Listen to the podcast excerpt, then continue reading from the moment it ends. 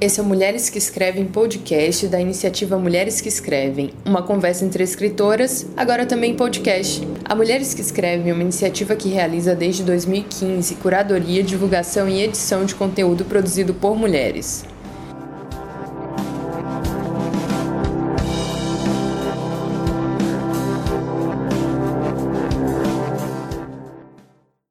Boa noite, esse é o Mulheres que Escrevem podcast e eu sou Ciane Mello, coordenadora de conteúdo da Mulheres que Escrevem. Eu sou Thaís Bravo, coordenadora de projetos da Mulheres que Escrevem.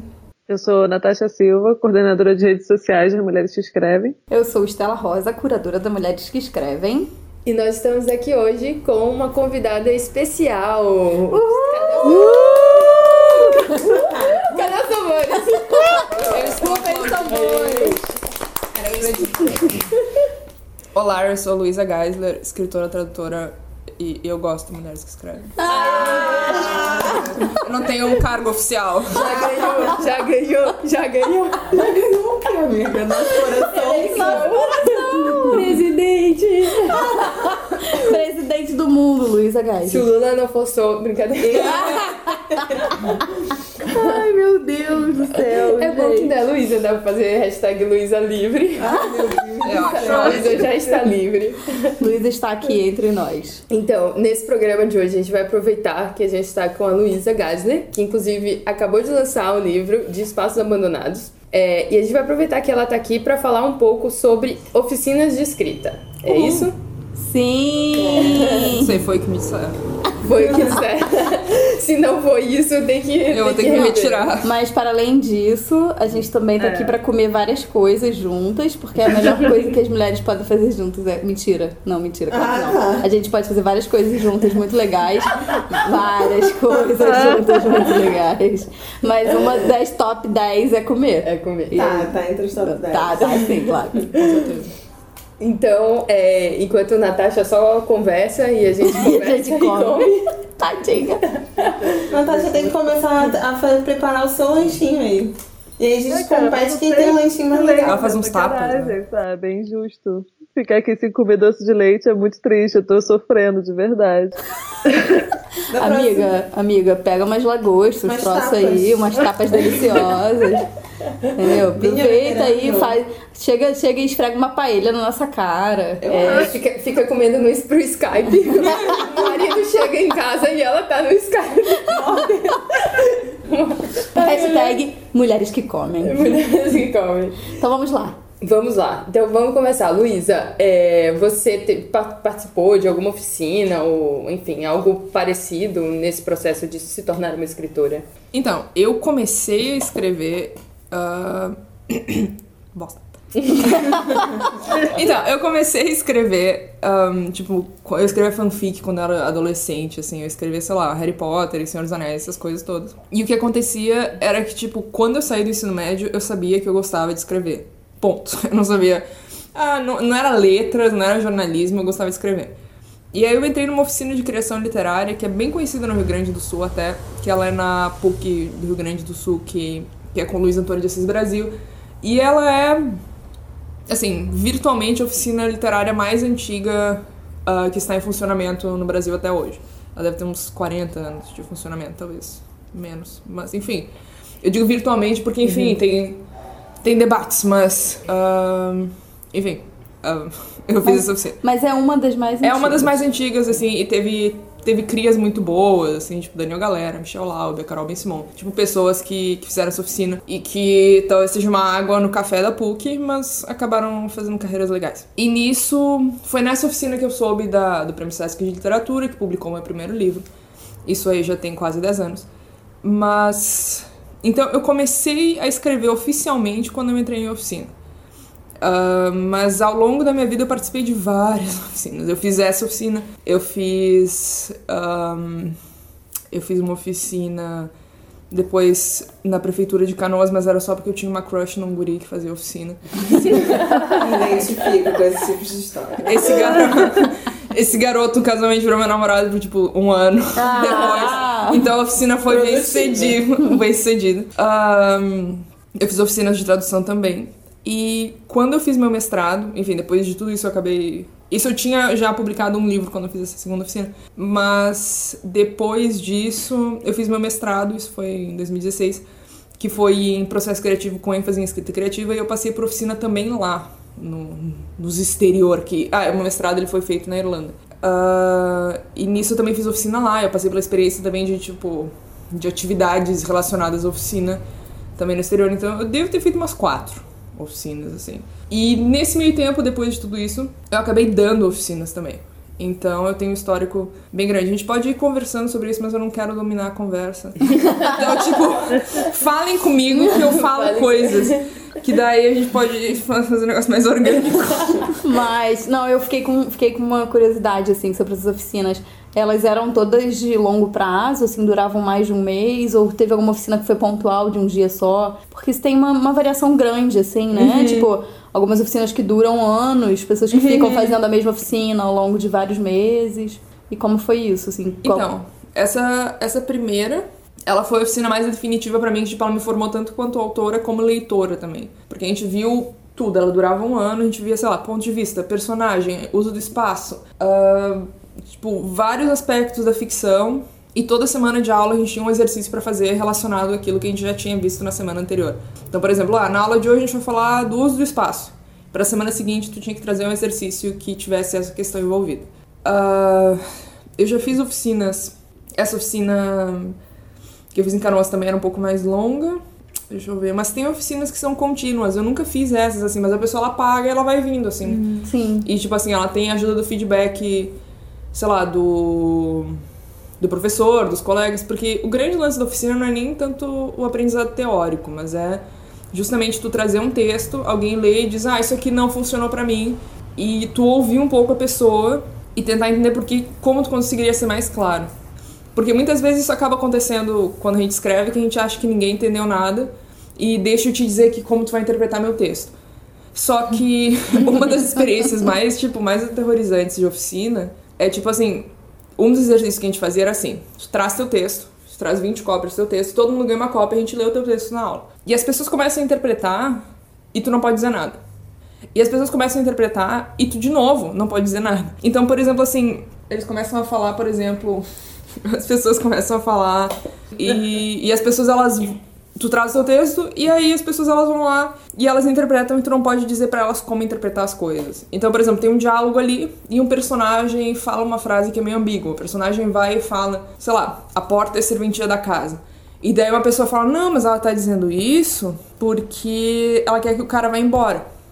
Daí outra pessoa diz: "Não, mas ela tá dizendo isso porque não, ela tá dizendo isso porque a pessoa tem que estar tá ciente de que ela pode ir embora, mas ela não quer que ela vá embora, por exemplo. E, e daí tu, como autor, tu fica meio. Não, mas eu só queria dizer que a porta é uma parte importante da casa, sabe? Por exemplo, umas coisas simples assim. E aí tu percebe como o texto tem que falar por si. E isso talvez foi o grande aprendizado de todas as oficinas, assim. É claro que teve muito aprendizado teórico e tal, mas, tipo assim, todas as respostas que tu quer que tenha no teu texto tem que estar no texto. E enfim, isso não tem nada a ver com a tua pergunta, na verdade. Mas tem oficinas que são contínuas, eu fiz oficinas longas, eu, as de tradução foram mais curtas. E. coisa de final de semana. E as minhas geralmente são de um, um intensivão, assim. Eu faço uma manhã e uma tarde.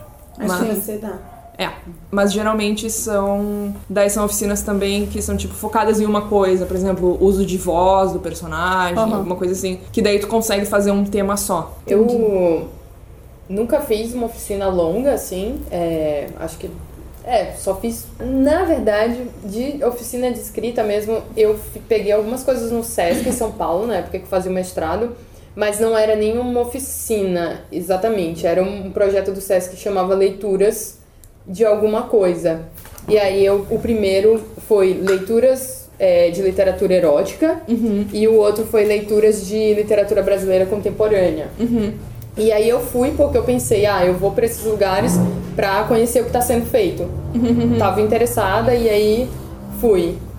E então, eu fiz essas, esses dois no SESC que eram de leituras e assim, eu nem acho que eu posso falar uma coisa de que eu aprendi muito negócios. Assim, eu acho que eu não tenho uma grande lição como essa como essa lição que a, que a Luísa trouxe pra gente, Mas foi também muito importante pra mim, porque eu não tava num, num meio literário, assim.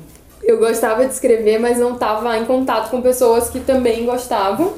E também tava numa carreira acadêmica, tava meio por fora do que as pessoas estavam fazendo. Então, eu fiz. O primeiro curso foi com o João Silvério Trevisan. Bah, muito bom. E o segundo foi com a Andrea De, De, De Fuego. Eu nunca sei falar. Não foi bom. Ah, que E, É muito que boa. fina. Pois é, então, e eles apresentaram muita coisa boa. O João Silvério chegou a ler textos nossos e, e, e reclamar, inclusive ele reclamou muito dos meus contos eróticos. Por quê? É... O que, que teus contos tinham feito? Então, ele, ele Muito tipo, tesão. ah, não. Não, pelo contrário. Acho que pouco Pouco tesão. Acho que Isso pouco é pior. É o Eu também acho, pra mim é filha picada, não podia existir essa situação. E tipo assim, deu conta broxante. Não, e aí, enfim, mas era, tinha pouco tesão no seu texto? Não, não exatamente assim, mas é que, enfim, é, é difícil. Assim, no, no, no erotismo, acho que a crítica dele foi mais p- pra uma poesia que eu tentei imitar o Ginsberg e realmente Ah, não funcionou. sim, é. E hoje eu entendo que não funcionou. Tá? Obrigada, João. Já tava falando de cu nessa época, é isso? Eu não, não tava falando de cu ainda nessa época. Ah. E, mas o, a poesia do Ginsberg que eu tentava imitar era de cu. Eu deduzi. E, e eu fiz um conto, mas ele era um conto que meio que saía pela tangente do erótico. que eu acho que é uma coisa que eu tento fazer, que eu faço até hoje. Mas hoje, tipo, eu acho que pensar e conversar com essas pessoas me fez descobrir uma voz. E Isso, é, isso é legal. Acho que não aprendi durante as oficinas, mas as oficinas me trouxeram tanta leitura e tanta coisa que, que tem repercussão até hoje. Sim. Mas então, Diga. não, eu só, era só um comentário, porque eu, particularmente, não, nu- nunca fiz oficinas assim, é, direcionadas à criação literária. Mas eu fico imaginando, com base também nas, no- nas espécies de oficina que eu fiz com reportagem e tudo mais, que uma parte importante desse processo seja isso, de ouvir crítica, né? Porque é muito difícil, a gente sempre vai com um certo ego para esses espaços, esperando escutar coisas boas sobre o texto e tal. E aí você, nesses lugares que você aprende que você pode escutar coisa boa, mas você vai escutar coisa ruim também. E isso é bom pro seu texto, é bom para você crescer como escritor e descobrir a própria voz mesmo, que nem a Ciane falou. Eu acho isso interessante, às vezes, de fazer oficina e oficinas diferentes mesmo, tipo, cada uma com foco, com pessoas diferentes, mas nesse sentido mesmo. Sim. Porque é um caminho meio tortuoso, né? Nossa. Eu ia comentar porque isso que a Ciane e a Natasha comentaram são muito, muito, tipo, espertos. Porque, na verdade, nada faz tu definir tua voz mais do que tu ter que defender aquilo que tu botou, sabe? Tipo assim, chega uma pessoa e põe o dedo aqui, ah, na linha 3, por que que tu usou o adjetivo esperto e não inteligente? E daí tu começa a questionar por que que tu usou isso. E, e tu não sabe. Ou tu sabe, e daí tu não, mas é por isso, por isso, por isso. Ah, mas tu não acha que tem outra palavra que poderia funcionar melhor? Então, essa discussão com certeza ajuda a achar a voz, com certeza. Sim, eu tenho essa sensação também de que, assim, é, você começa a prestar mais atenção. Acho que é uma coisa que traz muito a, a, a oficina é que você começa a prestar mais atenção na forma como você escreve. Porque, né, a gente parte de uma coisa assim, porque é isso, né? Escrever papel, caneta, sentou e, e você tenta, né? Nem sempre você consegue, nem sempre vai sair bom. Na verdade, a grande maioria das vezes vai sair bem ruim. Você vai ter que tentar muito. E, e aí você começa a entender, a olhar, olhar a opinião e ver como as pessoas te leem, né? E você começa a perceber que você tem sim mecanismos de escrita, que você tem sim um, uma- um tipo de processo, ferramentas específicas que você usa. Algumas ferramentas, inclusive, que são questionadas porque são muito fáceis, saídas fáceis. Então, assim, é, eu acho que, o- pra mim, eu fico sempre pensando assim que. É, Pra mim, a grande diferença da, da oficina de escrita são a- o grupo com quem você tá, que as pessoas estejam de fato dispostas a aceitar crítica mais do que fazer. Porque fazer crítica é muito fácil. Então, assim, mais disposta a aceitar do que fazer. E que você tenha um professor que seja mediador, mas que não seja um cuzão que vai chegar e só meter o malho.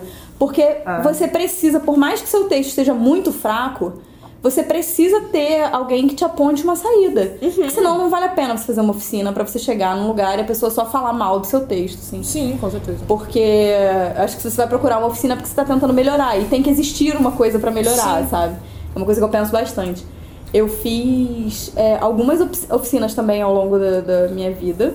Uhum. E eu só, eu só comecei a escrever. Eu tenho uma, uma trajetória de escrita um pouco parecida com a tua, Luísa. Uhum. Que é tipo, eu nunca eu não escrevia quando eu era mais nova, e aí de repente no ensino médio eu entendi que aquilo uhum. era muito legal, que eu gostava muito.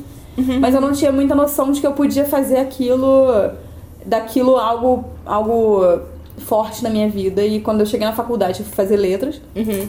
Mas é isso, né? O meu caminho foi assim, tipo, eu achei que que o que eu queria fazer era letras porque eu gostava muito de escrever e aí eu fui fazer Sim. letras, sabe? Eu não tinha entendido ainda que o que eu queria era mesmo era escrever. Uhum. e dentro da faculdade de letras eu fiz uma, uma disciplina é, optativa que era com o Eucanã Ferraz. Ele era meu professor de literatura brasileira. Uhum. E aí ele resolveu que ele queria dar um curso de oficina de escrita. Uhum. Eu não sei nem se chegou a ser a primeira vez que ele fez aquilo. Uhum. Foi, isso eu fiz com ele acho que em 2005 ou 2006, acho que foi 2006. E, cara, foi muito legal porque eu não escrevi em verso. É, eu escrevo poesia e eu não escrevi em verso, escrevi uns blocos de texto e tal. E com o Eu Canaã eu comecei a me aventurar, a cortar o verso. Eu, eu na verdade, eu, na verdade, uma coisa assim muito legal dessa oficina especificamente é que eu não entendia como funcionava o corte do verso. Uhum. E aí é isso, né? São certas técnicas que você vai intuitivamente fazendo porque você é um leitor e de repente você se dá conta de que aquilo ali é um mecanismo mesmo. Sim. E que você pode explorar. Eu gosto muito de como oficinas desmistificam as coisas. Sim. E eu uhum. acho que a gente, eu pelo menos, quando eu fiz a primeira, essa primeira no SESC, eu fiquei pensando, por que, que eu não fiz isso antes? Sim. Porque uhum. eu gostava de escrever, mas é aquela coisa de tipo, ah, você, eu fiz um curso de jornalismo, né? As pessoas uhum. pressupõem que eu sei escrever, uhum. mas é totalmente diferente, assim. Eu acho que é uma experiência muito válida, porque inclusive a gente aprende a escrever de várias outras formas. Uhum. Não, talvez não bem, de várias outras é. formas, mas até o que não é útil, e isso é uma coisa que eu penso muito, assim, tinham conteúdos que, ele, que o, o João Silveira apresentava, ou a, ou a Andréia apresentou, e eu fiquei assim, isso não me interessa, sabe? Não, sim, esse não é o tipo de erotismo que me interessa. E, eles, e ele também tinha isso. Ele perguntava, ah, por quê? Por que isso aqui não é bom? Por que aquele outro é melhor? Ele, inclusive, uhum. fez perceber que eu sempre achava o erotismo dos homens melhor que o das mulheres. Ah! Por que, que o Reinaldo é melhor que a Caterine? Vocês não estão vendo, mas eu estou balançando minha cabeça. Eu ia falar exatamente em, direção a Ciane. Eu ia falar exatamente isso. Vocês não Caceta, estão vendo, gente, mas a cara de negação da Thaís mas está era, maravilhosa. Eu era uma jovem, um, pouco influenciada. Gente, universitário, se deixa influenciar pelo, é, pelo, pelas listas do que deve ser lido, né? Dos, dos grandes lançamentos e tal. E, e, a, e a literatura de mulher sempre tá nesse lugar de tipo, ah, tal, ela escreveu isso, é a experiência pessoal dela. É. Isso aparecia muito no erótico, tipo, uhum. ah, fulano escreveu isso, mas é a experiência pessoal dela. Reinaldo Moraes escreveu uma epopeia do pornô. Então, é uma apresentação diferente, sabe? Sim. E eu me deixava deslumbrar por essas coisas. Ainda adoro o Reinaldo, mas é, hoje eu não falaria mais isso. Sim. E, e, enfim, foi um homem que me fez perceber isso também. Ah, é, é, é tá. Biscoito dado. Às vezes, né? É, Tem que aí, dar o biscoito. É. E enfim, depois da, depois da oficina do Canaã, que durou seis meses, né? Porque. Não, não seis, né? Mas acho que quatro meses. É, durante a oficina dele aconteceram coisas muito interessantes do tipo que eu acho muito importante a gente fazer, mesmo não estando em oficina, que são os disparadores. Uhum, uhum. Disparador é uma coisa fabulosa, assim, dentro da oficina, que é, tipo, escreve sobre, sei lá, aconteceu isso na oficina que eu fiz com a Angélica Freitas, escreve sobre esse carretel. Oi, escreve uhum. sobre esse carretel. Como assim? É sobre o carretel. Mas de que jeito? Escreve! e aí, esse momento do escreve, assim, é muito incrível. E ele tinha uma. Nunca me esqueci disso, ele tinha uma caixinha é, com uns postais de, de arte é, pop e tal, assim, umas coisas assim. É, bem diferentonas, com, com imagens muito estranhas e tal. E aí ele sorteava aquilo entre as pessoas e as pessoas tinham que escrever poemas descrevendo a imagem. Então, tipo assim, ele queria, assim, abaixo o lirismo, sabe? E vamos fazer aqui tentativas. E, cara, surgiam coisas muito incríveis. Foram os meus primeiros poemas em, em verso mesmo.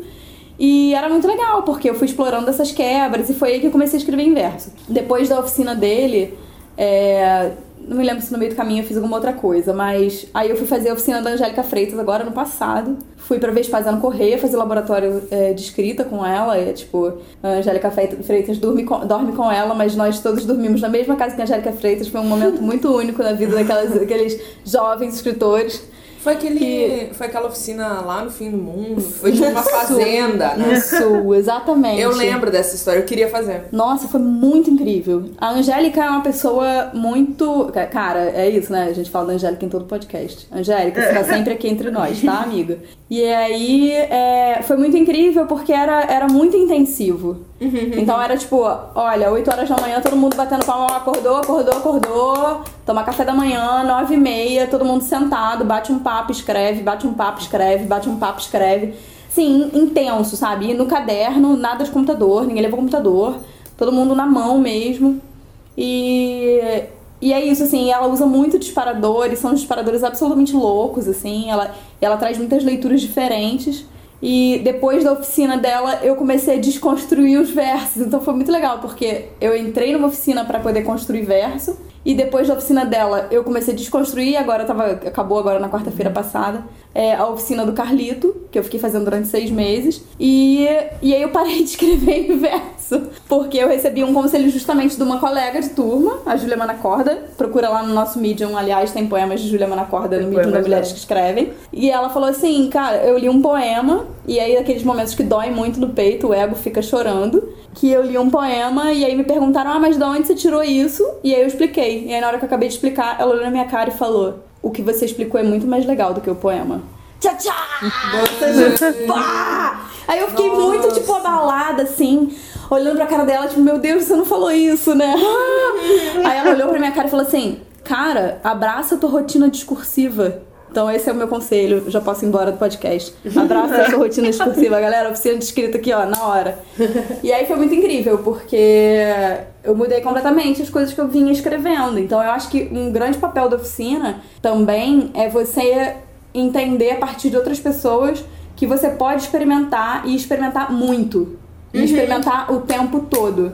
E trocar e refazer. E aí você tem aquelas pessoas lá que estão ali dispostas a lerem o teu texto e a serem lidas, prontas para com uma recepção muito aberta ali, sabe? Por mais que tenha uma outra pessoa que evita e tenha uma dificuldade de começar, no começo dessa oficina do Carlito eu tive muita dificuldade. Inclusive, isso é uma coisa que acho que é preciso, a gente precisa falar. É difícil chegar na oficina. Principalmente uhum. quando é uma oficina constante e você é um elemento novo. É muito difícil. Uhum. Você fica perdido, você tem medo, e enfim. E só que depois você entende que não, aquelas pessoas ali já estão acostumadas sim, sim. a lidar com essa crítica e você não. Então, acho que tá com os ouvidos abertos assim e os olhos atentos para ler qualquer coisa dentro de uma oficina, é, acho que é a coisa que a gente mais tem a ganhar, assim, mais do que sair escrevendo que nem um doido, porque eu não saí escrevendo que nem doido acho que de nenhuma uhum. oficina. Nunca. Eu ia falar, é porque eu ia, vou mudar de assunto. Vamos mudar? Pode mudar? Eu deixo. Então tá, eu ia falar sobre o feedback. Desde que eu assisti Nanette, eu tô com essa coisa do feedback. Feedback! Tá muito eu tô obcecada por Nanette. Mas, gente, é, não, mas não é no sentido que ela fala, que ela fala que lésbicas dão feedback. Ah. Mas enfim, não é isso. É, a, Luísa, ela já deu oficinas, né? E eu, eu já. Você ia falar que ela já tinha dado feedback. Já ah, feedback. também já dei feedbacks. Isso coloca em questão tua heterossexualidade, Luísa? Só avisando. Ó, oh, então tudo, tudo bem, gente. tudo bem. É a melhor coisa que pode, podem fazer por mim, é colocar super, em questão isso. Super não me importa, gente. Não, mas brincadeira. É que a, Até eu a... questiono, né? é isso que eu falar de um sentido hétero. Eu nunca Calma. Eu só tô brincando. eu tô aqui pra, ó. Pra ser bi. É, não sou que nem a França, entendeu? É. então, o... a Luísa já deu oficina e eu e Thaís também a gente teve uma, uma oportunidade que a gente deu uma oficina bem rápida até na, na UFRJ no ano passado, em dezembro, né? E a Mulheres que Escrevem, inclusive, vai ter um outro curso agora de poesia. Vocês podem procurar isso no nosso Facebook. É, fica a dica. Eu tava, o quê? Não, mas enfim. A gente, é muita coisa, gente. A gente deu esses.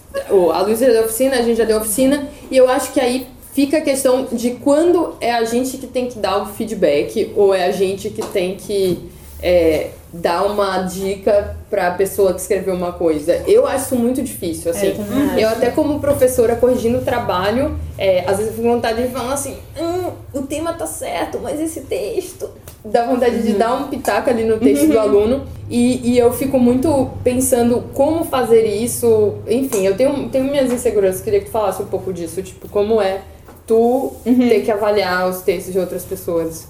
Então, eu tive uma criação muito particular, porque a minha mãe, ela por um lado ela é militar, ela foi enfermeira militar da aeronáutica, mas por outro lado, ela ela tem uma pós-formação em pedagogia e ela depois de resolveu fazer coaching.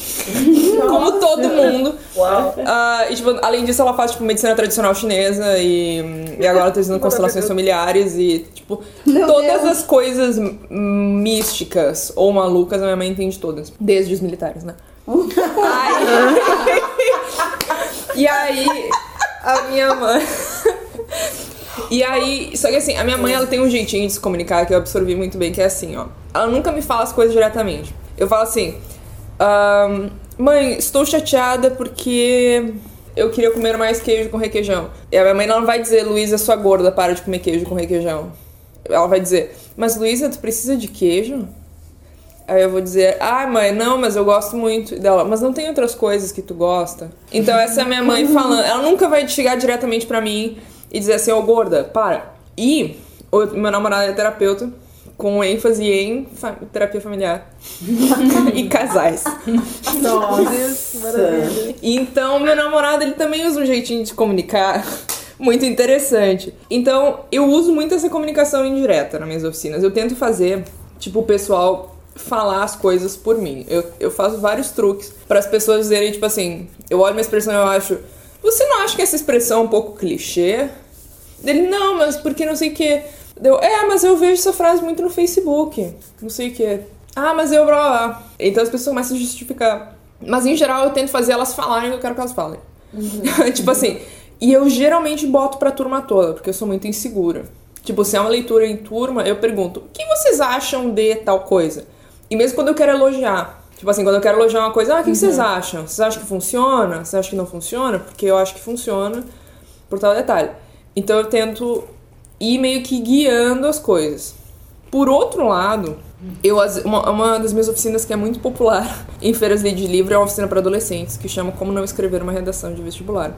Que é uma oficina de, de liberação criativa para adolescentes. Porque na escola a gente só aprende a fazer redação e daí a minha ideia é, tipo, vamos fazer uns negócios só que assim, adolescente nem sempre quer fazer uma oficina de criação literária. Tipo, às vezes eles são meio que socados a fazer. Uhum. Então, adolescente nem sempre tu pode contar com essa boa vontade. Hum. então, às vezes com adolescentes eu pego e falo, não, mas tu pegou essa frase aqui do Facebook, não. Tipo assim, eles pegam e fazem um textinho assim do tipo, o amor é uma flor roxa que nasce no coração dos trouxas, o cara, acho que eu não vou. Não, tu criou isso agora? Ela, não, eu criei isso aqui agora. Meu amiga. amiga. Então, depende muito assim, mas se o aluno é disposto, eu geralmente tento guiar ele. E pessoalmente nas minhas oficinas eu deixo um espaço para interpretação no sentido assim, eu acho que isso aqui é clichê, acho que não funciona, mas o que, que, vocês acham, pessoal? Porque eu não, eu não sou muito segura, eu não saberia dizer, tipo, isso aqui não tá bom. E aí eu tento deixar aberto assim, dizer, ah, eu acho que é isso, mas. Tem, tem muitas gente de oficinas que, tipo, não, isso aqui tá fraco, morre. É eu difícil não... esse lugar de autoridade. É né? difícil. Eu acho muito. muito eu acho difícil. Não sei também, verdade. É, mas eu fico pensando que ao mesmo tempo essa coisa que você falou, ah, que você é um pouco insegura e tal, mas eu acho que não só. não Talvez não seja só uma coisa da insegurança, mas uhum. também uma vontade de provocar o pensamento crítico das outras pessoas, uhum. né? Porque quando você leva para os outros, você não se coloca num lugar de autoridade maior e tal, não sei o quê. Porque eu acho que também, é, eu, assim, vamos lá, né? Eu vejo muito mais os caras querendo se colocar num lugar de autoridade. Uhum. E eu geralmente me surpreendo quando eu faço uma oficina. Uhum. E o meu biscoito da vez vai pro Carlito, porque ele é um cara assim. Uhum. Normalmente a pessoa acaba de ler, ele fala muito bom, muito bom, e na sequência ele manda o que ele acha. Isso eu acho, inclusive, ótimo, porque a pessoa já parte de um reforço positivo. Então ela não existe escrever, entendeu? Muito bom, muito bom. É tipo, você escreveu uma coisa. Olha que, olha que incrível. E uma coisa que eu acho muito legal, que eu vi naquele, naquele programa é, Mandou Bem, aquele Nail It, que tem na Netflix, é que uma vez eu vi, e aí é um programa que as pessoas que não sabem cozinhar vão lá fazer, tipo, bolo de casamento. E aí, nesse episódio, inclusive, do bolo de casamento, tem um cara que faz, e aí a- ele prova, a galera prova e tá horrível. E a imagem do bolo tá horrorosa, tá tudo ruim, nada deu certo. E aí, a mulher do júri, que é tipo uma, uma pessoa que faz bolos em Nova York, tipo, muito famosa. É aquela senhorinha Aquela bonitinha. senhorinha maravilhosa. e aí ela vira e fala assim: Eu admiro muito a tua coragem de vir aqui. Então eu acho que assim, é importante a gente entender também que estar numa oficina de escrita é estar vulnerável até não poder mais, sabe? Então, tipo, o passo de você chegar naquele lugar tem que ser mais valorizado, talvez, do que você Sim. tá escrevendo uma coisa muito boa, sabe? Porque é a coragem de você se colocar ali pra ouvir Sim. opiniões de pessoas que você nunca viu na vida. Sim, e por exemplo, quando eu fiz essa primeira oficina, ela é uma oficina super tradicional, na época eu não sabia disso. Teve tipo um processo seletivo que não era algo que eu tava esperando. Porque quando tu tá no ensino médio, tu não imagina que as coisas precisam de um processo seletivo se elas não são vestibular. Eu achava, tipo, ah, vai ser que nem um curso de inglês, vou chegar lá e vou me matricular. Tem um processo seletivo e tal. Nas três primeiras semanas de aula, eu voltava pra casa chorando. Porque assim, todos meus colegas já estavam no mestrado, todos meus colegas já sabiam um monte de coisa, e eu tava tipo assim, eu não me encaixo aqui. Eu não devia estar aqui.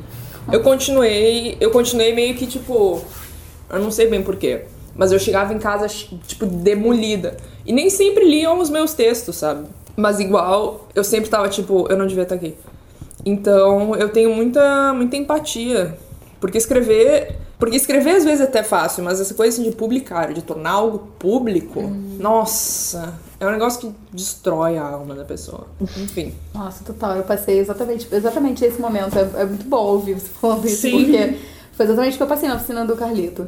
Eu chegava e, e, assim, eu levei um tempo até levar algum texto e tal. E aí eu levei e teve até uma recepção legal, assim, as pessoas, tipo, se surpreenderam e, e curtiram e comentaram e teve uma super conversa.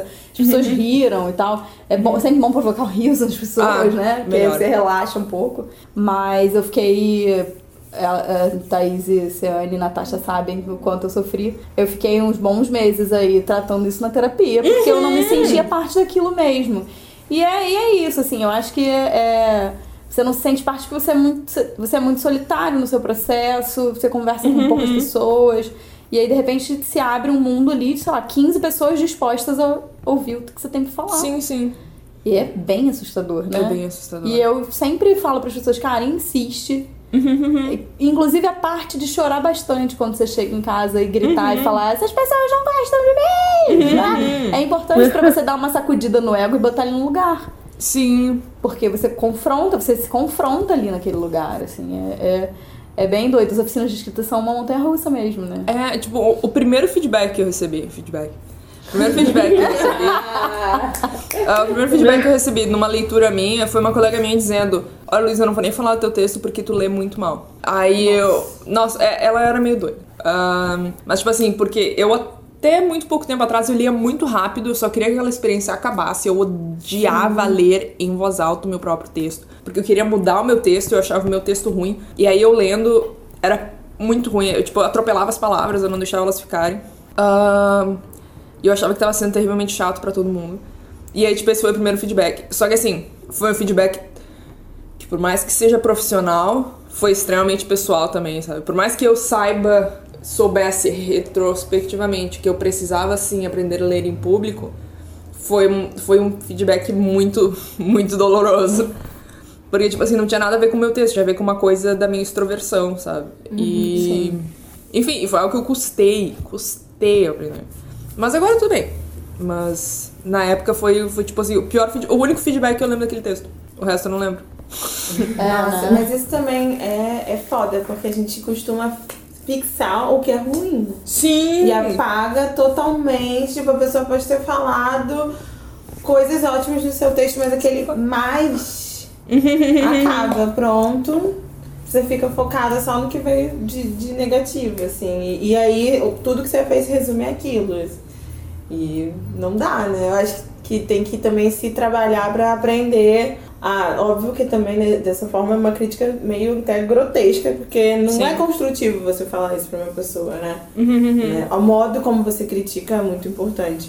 Mas a Sim. gente também aprender a, a ouvir esse mais e sem, Sim. sem só focar nisso, né? É, e uma coisa que eu costumo conversar muito com as pessoas sobre crítica no geral, não só em relação aos, aos cursos, oficinas e tal, é que assim, se a pessoa está disponibilizando o tempo dela pra criticar você, seu texto, sabe? Porque você é isso, você tá colado ao texto na hora que você tá lendo ali, não tem como. É essa, essa, essa, essa ilusão de que você vai, você não vai levar pra casa, tu não vai levar pra análise, tu não vai levar pro teu amigo, você não vai chorar no travesseiro, é mentira. Você vai sim sofrer, porque aquilo ali ainda faz parte de você, por mais descolado que esteja. Mas se a pessoa tá ali disposta a passar por isso e a te fazer críticas, eu acho que, assim, já é, já é uma tentativa de conexão, sabe?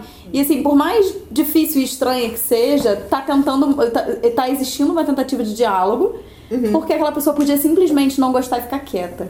E uma das coisas que começou a me assustar muito depois que eu, comecei, que eu fiz oficina era quando eu acabava de ler um texto e ninguém falava nada. As pessoas falavam algo do tipo assim, ah, muito bom, pô, muito legal, adorei.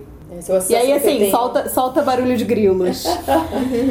é muito estranho, porque você tu tá ali é, levando coisas pra, pra serem criticadas e você entendeu que você pode mudar e tal. E aí foi quando, nessa oficina que eu, que eu fiz agora há pouco tempo, que durou seis meses, foi. Seis meses não, quatro meses. É, foi quando eu comecei a entender que eu precisava levar textos inacabados também. Isso eu também acho que é uma coisa muito importante de ser dita porque você quer levar um negócio dilapidado, diamante, maravilhoso pra oficina. Não! Leve o que você tem dúvida. Uhum. Leve o que você tem dúvida. Porque Isso é um exercício do ego também, né? Exatamente. De, de vulnerabilidade total. Exatamente. Porque não adianta você ficar lambendo a tua cria lá. E aí você tem um trabalho tão grande nela e de repente você chega e as pessoas falam, ah, não gostei tanto. Dói bem mais, inclusive. Então, assim, é uma. É, você levar uma coisa que está sendo feita, você abre espaço para as pessoas interagirem com aquele texto, trazerem coisas que ele mesmo já carrega e que você pode potencializar. Porque ele ainda tá aberto. As arestas ainda estão ali. Você ainda tá trabalhando aquele texto, tá moldando o troço. Então, assim, eu, eu cresci muito nessa oficina quando eu comecei a. Sentava e, e dava aquele disparo de escrita, assim, ah, escrevia, imprimia e levava. E eu chegava e falava, ó, isso aqui eu fiz assim, tipo, correndo faz, sei lá, 40 minutos.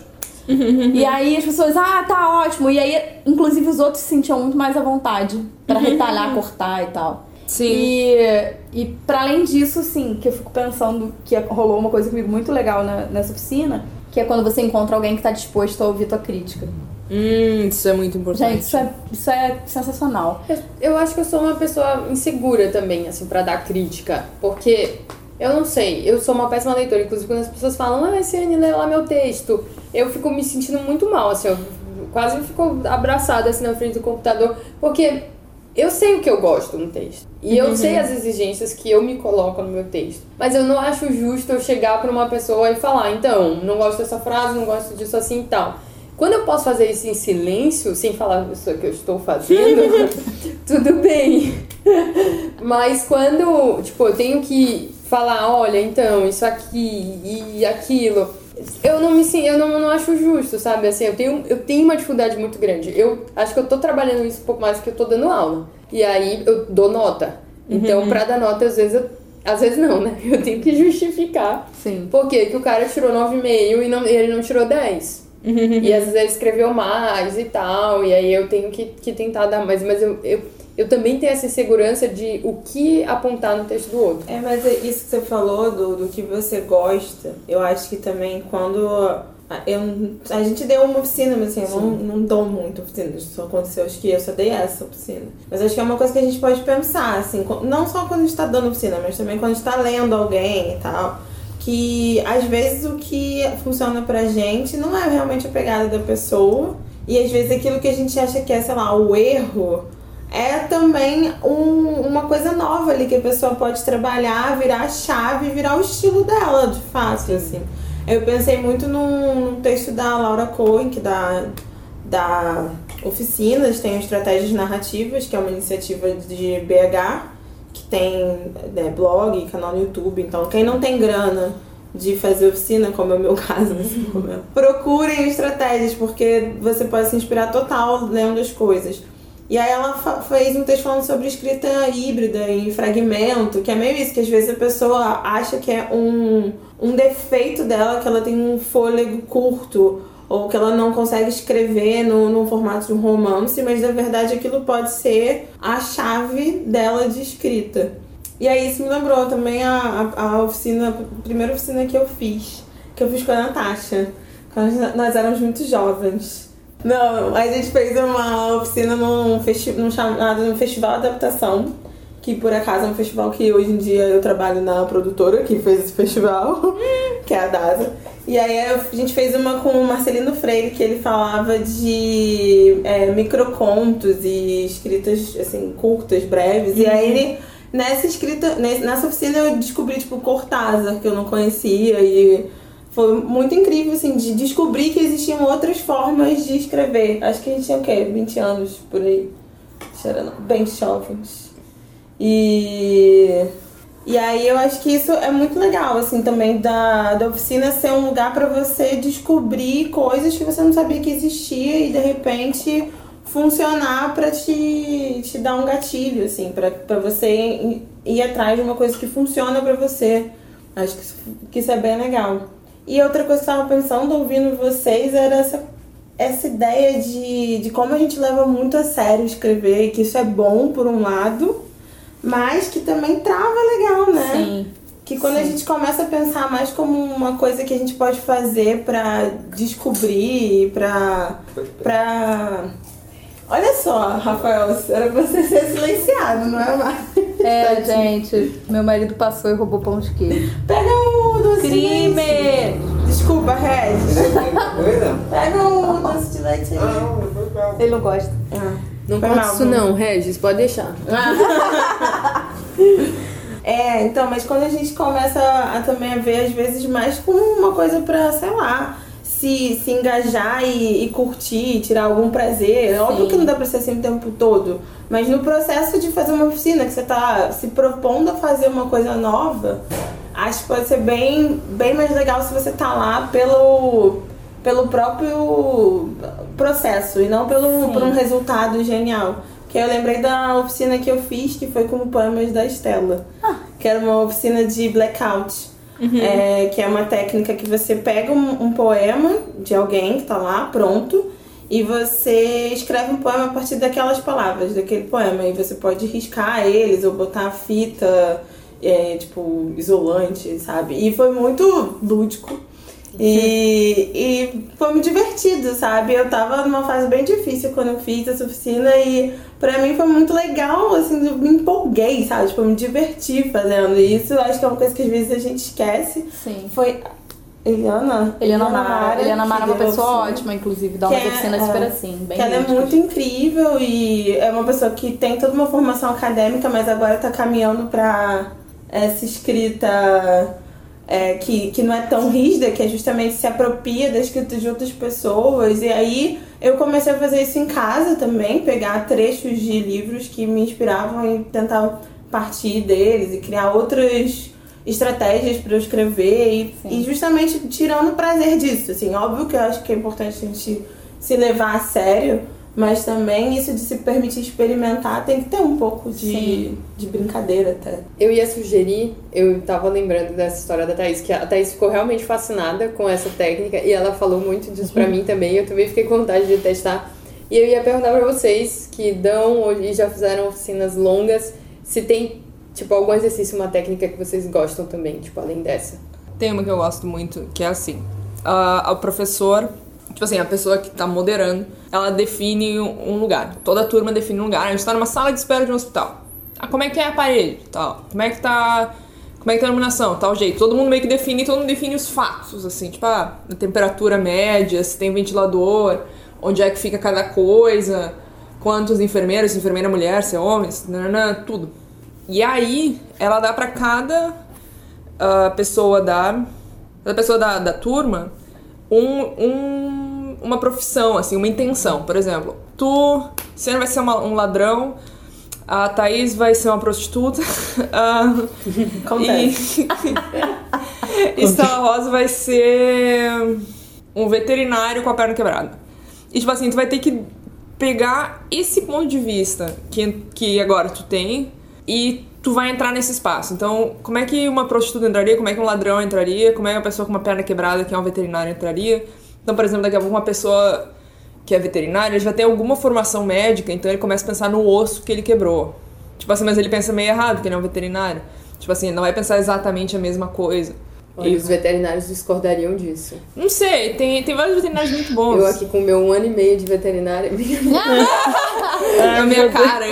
É porque os veterinários dizem que eles são melhores que os médicos porque eles tiveram que estudar muito mais coisa. Não, isso é verdade. Não, eu tô dizendo que daqui a pouco, tipo, ele pensa, mas ele não pensa lá. Digamos que Sim. ele tomou um tiro. Daí ele não, tá, ele não sabe direito que órgãos que tem ali dentro, sabe? Tipo assim, ah, mas o rim, o rim humano, onde é que fica? Sei lá, uns negócios Sim. assim.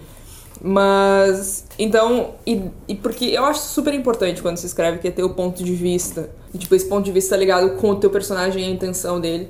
Então é um exercício que eu gosto muito de fazer. Porque, tipo assim, tu tem um lugar, mas o que determina o que esse lugar é são teus personagens. É tipo, o que, que vai acontecer ali. Tô pensando aqui um exercício. Cara, a, a coisa que mais tem me, me seduzido atualmente, assim, é você tentar, de alguma maneira, quebrar as amarras de formato para que você faça um fluxo. E depois você trabalha. Uhum. Que, porque a gente, às vezes, já tem um formato pensado na cabeça e vai fazer. E, assim, como eu escrevo muita poesia, né? na verdade só escrevo poesia, é, isso, isso é uma coisa que funciona muito bem, porque às vezes eu faço um, um, um bloco de texto e dali eu quebro em, em versos, ou às vezes eu faço em versos e eu viro, né? Então eu acho que essa coisa de uma escrita não, não bem automática, assim, mas mais fluida, em que você vai fazendo associações livres, é, tem, tem funcionado muito pra mim. E uma coisa que eu aprendi com a Angélica e que eu acho muito legal, que hoje em dia chamam de limpar o cabeçote, mas isso aí é só para as pessoas mais idosas que tiveram que lidar com videocassete, que tinha que limpar o cabeçote, que tinha fita para limpar o cabeçote. e aí. Você lembra, Natasha? Eu lembro disso também. É muito doido. E aí eu falo isso assim, porque antes de você escrever, você tentar escrever qualquer coisa. E eu acabo sempre, ti- tipo, jogando fora o primeiro parágrafo. Que pra mim é o parágrafo da limpeza do cabeçote, assim. Então, tipo, você dá aquela, aquele, aquela tirada, assim, de, tipo, escrever, escrever, escrever. De repente você olha, não tem nada de muito incrível ali, às vezes tem uma ou outra ideia. Mas tem funcionado bastante comigo esse exercício de você dis- dispensar o começo pra poder funcionar melhor, assim. E, cara, pra mim o maior exercício de todos que a gente pode fazer é abrir ouvido pra, pra, pras leituras dos outros, assim, sabe? Porque eu acho muito válido esse diálogo. E é uma coisa que a gente não costuma muito fazer por insegurança, por achar que a gente vai encher o saco das outras pessoas mandando texto pra elas. Então, assim, buscar um, um, um- um interlocutor ali pra conversar sobre suas coisas eu também acho, tipo, essencial. Um amigo, um outro escritor, ou você vai pra uma oficina e acaba fazendo uma conexão com alguém e tal. É, porque às vezes ah, os teus amigos não querem ser o leitor beta Ah, não, das coisas. Então, tipo assim, às vezes tu vai pra uma oficina, tu encontra uma pessoa e tu que tem a mesma intenção e daí vira uma troca. Que, tipo assim, fica, fica o crescimento pros dois, sabe? Às vezes o teu melhor amigo da faculdade, ele é veterinário, ele não quer saber muito. Sabe? Tipo, ele quer ler um texto pronto, ou ele não tem o vocabulário, sabe? Tipo, ou ah, ele não gosta mesmo. é, é, ou ele não tem tempo. Então, às vezes, a oficina é boa pra achar amigos também. Sou uma É, pessoa muito solitária. Eu acho. Gente, ela não é, porque ela é fofa. Isso é maravilhosa. Sei até que Eu vocês não- querem muito esforçar sua amizade com você. Não sou eu, eu juro. Nem eu, né, gente? Porque pelo amor de Deus. Não, pelo amor de Deus, eu vim até a Tijuca. Ninguém me forçou.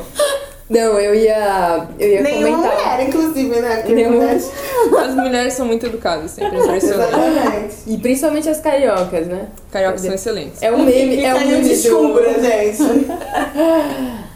Eu, eu esqueci o que eu ia falar. Peraí. Gente, vamos, vamos ouvir a nossa tarde. correspondente internacional. É. Natasha, Pode fala aí. Você falou que você não tinha feito nenhuma oficina e aí Thaís lembrou. É tão bom ser Gente, pisciana, ela né? lembrou, eu tinha esquecido de fato. Agora eu tô vendo a bunda da Ciane outra vez. Não, eu tinha esquecido mesmo. Aí ela lembrou disso, da, da oficina. Eu sou uma pessoa muito esquecida, gente. Vocês me desculpem, isso acontece com frequência. Mas é verdade, a gente fez essa oficina que era de microconto, não era? Isso. E eu lembro que na época eu fiquei assim, muito tipo, ai, gente, impossível. Eu não vou conseguir escrever isso nunca. Eu lembro assim de. Não só de pensar que eu não ia conseguir escrever, e que eu acho, como também eu falei, eu não vou ter coragem de levantar, falar na frente de todo mundo, sabe? Aquela coisa bem de insegurança, de não, meu vai estar horrível, eu não vou falar. Disso que você também falou, Estela de ah não, eu quero mais tempo para poder ir preparando o texto e só apresentar uma parada que eu tenho certeza que vou falar que é maneiro e tal. E eu acho que isso é muito complexo de aluna nota 10 também, né, gente? Porque todos temos no fundo de nós de a gente só quer chegar lá para ganhar a nota máxima, se for para ganhar menos é uma derrota, não. Isso não existe, né, gente? Não existem trabalhos Tipo, se você vai já levar o trabalho pronto, é porque você não precisa de opinião. Você já tá com total convicção de que é aquilo que você tem que publicar ou, se- sei lá, bot- botar no mundo. Natasha, deixa eu te perguntar. E aí na Espanha, com o curso de jornalismo, tu teve que fazer algum trabalho assim? Com escrita e tal, e escrita espanhol? Não, é, é outra coisa, assim. Mas é que, cara, é isso que eu tava pensando um pouco quando a gente tava falando de feedback. Porque, assim, no jornalismo o feedback é agressivo. Não existe o feedback é, construtivo, digamos. O feedback é destrutivo sempre. Ai, que triste, amiga. É horrível. É horrível, assim, mas é a tradição do jornalismo que é das piores coisas que existem, sinceramente, porque não ajuda muito. Você vai melhorar seu texto na raiva, não porque você quer que seu texto fique legal. Você melhora com ódio. Mas é porque a lógica dentro do jornalismo é assim, que a gente fazia, a gente tinha aula de redação no mestrado e a gente, todo mundo sentava numa sala e se lia um texto de cada vez, mas era o professor, ele ia falar, tipo, ia destruir o seu texto e as partes que ele achava muito boas era, ah, tá, isso tá bem escrito. E de resto era para você ficar assim, nossa, eu sou horrível, eu sou a pior pessoa do mundo. Não é a maneira certa de se proceder, mas é assim no jornalismo. Amiga, eu tive uma ideia. Empreendedora. Começa uma oficina, você, jornalismo com afeto. Aí você dá críticas construtivas beleza. pras pessoas. Eu acho também, tô tá de acordo. precisando. Acho máximo, acho uma ideia acha que não vai boa. funcionar pela cara dela. Não, não, não, não, não, não. Nada, As não pessoas é gostam de sofrer, cara. É, é assim, é, é do jornalismo. Se você não tá sofrendo é porque você não tá fazendo direito. É isso que as pessoas acham. Eu acho que é por isso que o jornalismo também tá como tá, mas tudo bem. Tá como tá. É que nem o lance, né? De que pra você escrever poesia você tem que sofrer, você tem que chorar. E, gente, eu faço vários kkk quando eu tô escrevendo. Se eu tô escrevendo errado porque eu tô escrevendo assim, uma pena. É só que eu é. consigo pensar, porque, cara, não adianta, eu não vou ficar. Gente, pelo amor de Deus, a vida adulta ela já é muito sofrida. Se for pra ficar sofrendo enquanto tô escrevendo também, é dispenso. Chega, não. Vou fazer crochê. Exatamente. Eu acho que assim, é- a questão do feedback é um pouco isso. Tem pessoas que vão funcionar melhor se você fala as coisas diretamente e é seco. E tem pessoas que não vão funcionar se você fizer isso, sabe? Então é meio que eu acho que no geral você tem que ser amável, você tem que ser, ou pelo menos fazer isso que a Luísa comentou que faz nas, nas oficinas dela, de sugerir para a pessoa o que pode estar errado para ela chegar nessa conclusão sozinha. Eu acho que é a melhor maneira de você também ajudar alguém a começar a escrever, a mudar coisas na escrita dela. Agora, chegar na agressividade, na voadora, é meio complicado, né? Não, valeu. É, e. e... Ah, enfim, é muito, é muito chato isso. E, e uma coisa que eu acho muito problemática é quando você faz uma crítica assim, você não justifica nem porquê, né? Ah, isso é horrível. Tu não fala, tipo assim, olha, isso não tá legal por causa disso, disso, disso, sabe? Tipo, não Sim. faz É. o menor sentido, né? Sempre Não que eu faz faço. sentido. Sempre que eu faço uma crítica, eu tento, tipo, ver o que, que eu poderia dizer, tipo assim, sugerir de coisas positivas, entendeu? Tipo, tipo, por exemplo, ah, eu não. Eu não gostei desse diálogo aqui. Mas ao invés de dizer isso, tu pode, por exemplo, pensar como é que esse diálogo ficaria melhor. Ele ficaria melhor se os personagens fossem mais espontâneos. Então, ao invés da tua crítica dizer teu diálogo foi uma bosta, eu acho que teus personagens poderiam ser mais espontâneos aqui. Então, tipo assim, daí a pessoa ela sabe o que fazer. Sim. Porque se tu falar, ah, isso é uma bosta, a pessoa fica tipo, nossa, eu sou uma bosta. Mas se tu aponta, ah, se, for- se a linguagem fosse mais orgânica, fosse mais espontâneo, a pessoa, ah, ok, isso eu consigo. Tipo, isso é uma coisa mexível. O fato dela ser uma bosta É. não é um negócio que ela pode trabalhar. É, e eu acho que assim, dando oficina, né, a gente também tem que entender, assim, no lugar da pessoa que dá, né, o curso, a gente também tem que entender que tem certas pessoas que não estão prontas pra ouvir nenhum tipo de crítica. Ah, total. É, isso Uhum. acontece, momentos da vida da pessoa, às vezes a pessoa não tá acostumada, é, ela pode ter sido criada sem ouvir muitas críticas, inclusive, isso acontece bastante. E assim, cara, é um exercício de vida você aprender a ouvir. E aos poucos a pessoa vai tentando. Ainda mais. É isso que você falou, o negócio do adolescente, sabe? Claro, o adolescente tá ali pra rebater crítica. É isso que ele faz a adolescência dele inteira. Porque ele é muito criticado o tempo todo, né? E, e é pra quebrar padrão, padrão e tal. Ah, e não quer Então, autoridade. Exatamente. Então, assim, é, aprender a ouvir crítica faz parte também da oficina, sabe? E encontrar alguém que esteja disposto a ouvir a tua crítica e você aprender a fazer crítica. São tantas as coisas que você aprende dentro de uma oficina, sabe? É, e assim, uma maneira que eu, o conselho, né, quando você for criticar alguém, eu geralmente chego já quase pedindo desculpa pra pessoa, sabe? Tipo Assim, cara, olha, se você. Que é a frase que a, que a minha terapeuta sempre fala: vou falar um negócio aqui, se não funcionar, você joga fora. Mas sempre funciona, né? Sempre funciona. E aí nunca nada foi pra lixeira, eu sempre saio, né? Ai, meu Deus. Mas enfim. E aí eu sempre chego pra você e falo assim, ó, cara, se você achar que não, essa, é- esse é o meu ponto como leitora e como leitora que tá gostando de ler teu texto. Eu gostaria mais de ler seu texto se ele não tivesse essa ou essa frase. Isso. E aí a pessoa fica tipo É. assim, ah, então tu tá gostando? Claro que eu tô gostando. Se eu não tivesse gostado, eu não ia dar opinião nenhuma. Sim, sim. Porque assim, não ia, não ia tocar o meu lugar de leitora. Então, assim, aconteceu isso na oficina. Eu sugeri que uma pessoa muito querida, assim, é, tirasse, sei lá, oito versos do poema dela. Uhum. Cara, são oito versos, entendeu? E aí eu li como eu achava que devia ficar e ela falou: Nossa, realmente, eu não sabia como terminar e funcionou. E eu falei: Claro, porque eu tô ouvindo você ler. Porque você tem que estar com o ouvido aberto pra ouvir a leitura do outro, assim. E não, não tem, às vezes não tem nem a ver com ah, uma grande coisa, sou, tem um grande lugar de crítica, entendo muito. Não. É só você estar ouvindo a leitura da pessoa, o fluxo da escrita dela, e às vezes você, você percebe que no meio da escrita ela tropeça, sabe? E aí você tá atento a esse tropeço, você comenta, e ela também podia ter dito, não, cara, eu amo esses oito versos e você que se dane. Show também, Aham. sabe? Acontece. Mas é legal quando você encontra alguém que tá. que, tipo, curte a sua intervenção. Porque você.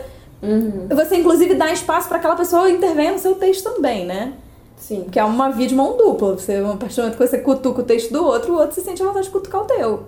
Muita gente não faz crítica nas oficinas pra não ser criticado. Uhum. E aí sempre se ferra, porque Ah, tem é. sempre um que critica. Pode esperar, que a crítica ela vai chegar, gente. É melhor treinar na é- oficina. É verdade. Não, se na oficina vai ser o que já leu o livro, tipo, publicado já. Aí é pior. Aí não tem como mexer.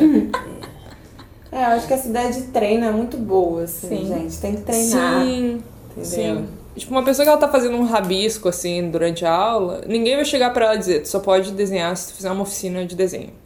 Sabe? Então, é importante também a ideia da pessoa, ela, ela trazer um negócio que não tá pronto. E olhar isso. Tipo, um pouco que até estava falando, sabe? Que a gente leva isso super a sério. Mas é que a escrita parece que todo mundo quer que, tipo, seja um negócio super sério, porque vai ser avaliado. E, e nem sempre. Às vezes é um espaço pra criar e explorar um pouco. É, e às vezes a maior bobeira que você faz ali, assim, tipo, que você tá num momento de pura distração, desligada mesmo, assim, do seu- da sua forma de fazer. E aí tu cria um troço absolutamente novo, que as pessoas curtem muito mais do que o que você tava fazendo, inclusive. Curtem muito mais do que o seu projeto de escrita, que você tá ali seguindo o troço, né? Uma cartilha mental, assim. E aí, de repente, as pessoas gostam muito daquilo, você descobre que você é capaz de fazer outra coisa. sabe? Sim. Você é capaz de criar de outra maneira, que você pode mesclar aquilo no que você já fazia. E é- eu acho muito bom, assim, esse lugar de estar vulnerável, ten- tentando e testando o outro também, né? Porque isso é muito legal. É. Eu acho que tá em exercício e tá convivendo com essas pessoas que estão no mesmo. Às vezes não é numa oficina, mas às vezes eu acho que, tipo, ter amigos que Sim. escrevem facilita muito, porque tu acaba tendo temas. Por exemplo, outro dia eu tava conversando com a Estela, tipo, ah, cortei o cabelo e não sentaram no meu lado no ônibus. Tipo, as pessoas evitaram sentar do meu lado. e aí ela falou, cara, faz um diário de tudo que aconteceu com o cabelo, com, tipo, contigo, com esse cabelo. E eu falei, putz, vou fazer. Mas eu não tinha pensado, eu ia, de- tipo, ficar muito de bobeira. É porque é meio louco que eu acho que às vezes amigos têm uma percepção de você que você não tem. Aí, por exemplo, amigos É. sabem dizer o que você deveria fazer pelo que você tá fazendo de errado na sua vida, às vezes. Tipo, ah, tá vendo? É Fulana, cara, fica repetindo aquele mesmo erro, não sei o quê. E quando você tem amigos que escrevem também, eles têm acesso a alguma coisa da tua escrita que você, por estar tão dentro daquilo, às vezes não vê. Ou tem insights do que você poderia estar fazendo. Não do tipo que você tá fazendo errado, mas, pô, se você seguisse tal caminho seria muito interessante. E aí isso é como, sei lá, ter, ter uma visão, uma, uma outra perspectiva sobre o seu trabalho, assim, de alguém que te conhece muito bem, né? Sim, e eles Conhece conhecem e eles conhecem teu potencial também, né? Os teus amigos, eles têm essa coisa assim, ah, a Luísa sempre escreve sobre gente triste que morre. Sei lá, por exemplo, nem todos meus personagens morrem. Hashtag not all characters. Mas, tipo só desaparecem. eles só desaparecem, nada acontece. Não, mas enfim, por exemplo, as pessoas sabem que tipo de texto eu escrevo. Daí elas, a Luísa tá lá e dela, ai, hoje eu andei de bicicleta e caí várias vezes. Viu, Luísa? Esse é o tipo de coisa sobre a qual tu escreveria. Que são dois pontos que deveriam estar ligados, mas aí tem que ver a pessoa de fora e dizer, ah, é mesmo. Não tô. Porque não necessariamente é sobre isso que eu escrevo, mas tipo, as pessoas elas conseguem ligar esses pontos, assim. É. Sim. Eu tenho uma amiga que uma vez veio aqui em casa, a Bianca, ela já participou do podcast, inclusive. Ela também tá na nossa zine de poesia, Bianca Zampier. E aí uma vez ela veio aqui em casa e eu tava com uma lousa dessa pra poder anotar to-do list, porque eu sou, tipo, pisciana, então eu preciso anotar tudo que eu preciso fazer, porque senão eu esqueço. E aí eu tava com essa lousa nova, e aí ela falou, ah, posso apagar a sua lista? Aí eu falei, tá, pode. Ela falou, não, que eu vou fazer uma outra lista pra você. E aí ela escreveu cinco sugestões de poema pra eu escrever. E isso é muito incrível, porque assim, de repente ela falou assim: Ah, eu acho que você devia fazer um poema sobre aquela fumacinha que sai do cocô da vaca quando é de manhã. E aí eu fiquei assim, ah, eu escreveria sobre isso mesmo! Caramba! E foi muito tipo, Por mais que eu não tenha escrito ainda, ou um dia, não sei se eu vou vir a escrever sobre isso, é muito legal que você veja que a, a outra pessoa entende o seu campo de tema, sim? Sim. E ela pode sugerir coisas que talvez passassem por você e te mobiliza, né? É, é- é muito, Sim. é muito, muito doido isso, assim. E, enfim, posso puxar para outro assunto? Pode. Eu ia falar, inclusive, se a gente tá um falando de amigo, a gente pode falar. Não, é porque eu fiquei pensando Pode, nisso quando pode, tava falando pode. de amigo, né? Aham. Seus amigos veem as coisas assim e tal. Os amigos também sugerem leituras que, Sim. que fazem diálogo com o seu texto pra te ajudar a escrever, né? Ah, isso é muito bom. Sim. Porque foi isso que eu fiquei Sim, pensando, ah, assim. a gente faz isso o tempo todo, então. É, exatamente. Sim, sim. Ah, é? Porque a segunda parte que a gente ia falar com a Luísa era pedir pra ela indicar alguns livros que tinham mudado a forma dela de escrever. Escritos por mulheres. Escrito, é, escritos por mulheres, preferencialmente. Ah, você pode ir pra caramba aqui. É, né? Não, a gente Mas fala eu de acho mim o que tempo pode. inteiro. E aí. Mas porque eu fiquei pensando nisso na hora que a gente começou a falar, eu me lembrei que a gente ia fazer essa parte. Justamente por isso, porque os amigos também têm essa ponte, né? De que leem um negócio e, e tipo, ah, cara, você precisa muito ler isso, porque isso vai colaborar com a sua forma de escrever, né? Um outro ponto de vista. Vocês lembram de algum? Quem quer Mas é começar? isso, Natasha, tipo, você quer começar? Recomendação de livro. Recomendação de livro, basicamente, de amigos é assim, né? Tipo, ai, cara, eu li o livro tal e eu acho que você vai amar. E esse, acho que você vai amar, no geral, é. Tem tudo a ver com você e com o que você escreve, ou então suas doencinhas da cabeça, que também tem a ver com o que você. No geral é isso, eu acho maravilhoso, porque dá pra você ver como os seus amigos são seus editores que estão aí pela vida, na verdade, sabe? Eles estão aí só esperando pra te jogar pro lado certo. É, e como eles às vezes funcionam exatamente como um professor de oficina literária mesmo, né? Que eles vêm quase que te cobrando, assim, você já leu aquele livro cara, tu precisa ler porque tem tudo a ver com o que tu tá escrevendo. Aí você fica assim, Não, mas aqui eu ainda tô no. Não, não, não, aquele lá, igualzinho aqui, ó. Eu tô- vou, vou colar aqui no seu WhatsApp um pedaço. Pra E você ser obrigada a vezes- ler agora. E às vezes quando as pessoas elas falam. Ah, eu li isso aqui e me lembrou muito o que tu escreve, e daí é tipo um puta autor. Aí tu. "Ah, Muito obrigada! eu nunca veria isso, mas obrigada. Sabe? Nossa, é incrível. É incrível. É muito bom. A Thaís já indicou a Alexandra Lucas Coelho pra Natasha e depois eu tava lendo ela, tipo, lendo sobre ela, né? Eu, eu li um artigo científico sobre ela, na verdade. E eu acho a cara da Natasha hoje. Eu fico assim, meu Deus, ela é. Natasha tinha que ler ela mesmo. Natasha, a tua cara. Natasha, aproveita que você tá aí nas Europas, encomenda logo o livro dela que eu li, que é muito maravilhoso, que se chama Meu Amante de Domingo. Ai, a Thaís já me falou desse também. A, Tha a Thaís é, de- é a recomendação da minha vida. A Thaís. Ah, Ela sempre recomenda os livros certos pra mim. Gente, eu vou falar, deixa eu ver, livros que me ajudaram a escrever. e Eu acho muito louco, mas assim, eu gosto de literatura erótica, mas não foram livros de literatura erótica que me fizeram pensar sobre a escrita que eu queria ter. Volta e meia eu olho pra trás e eu penso, cara, foi a Meg Cabot. Ai, eu amo! Eu amo falar disso.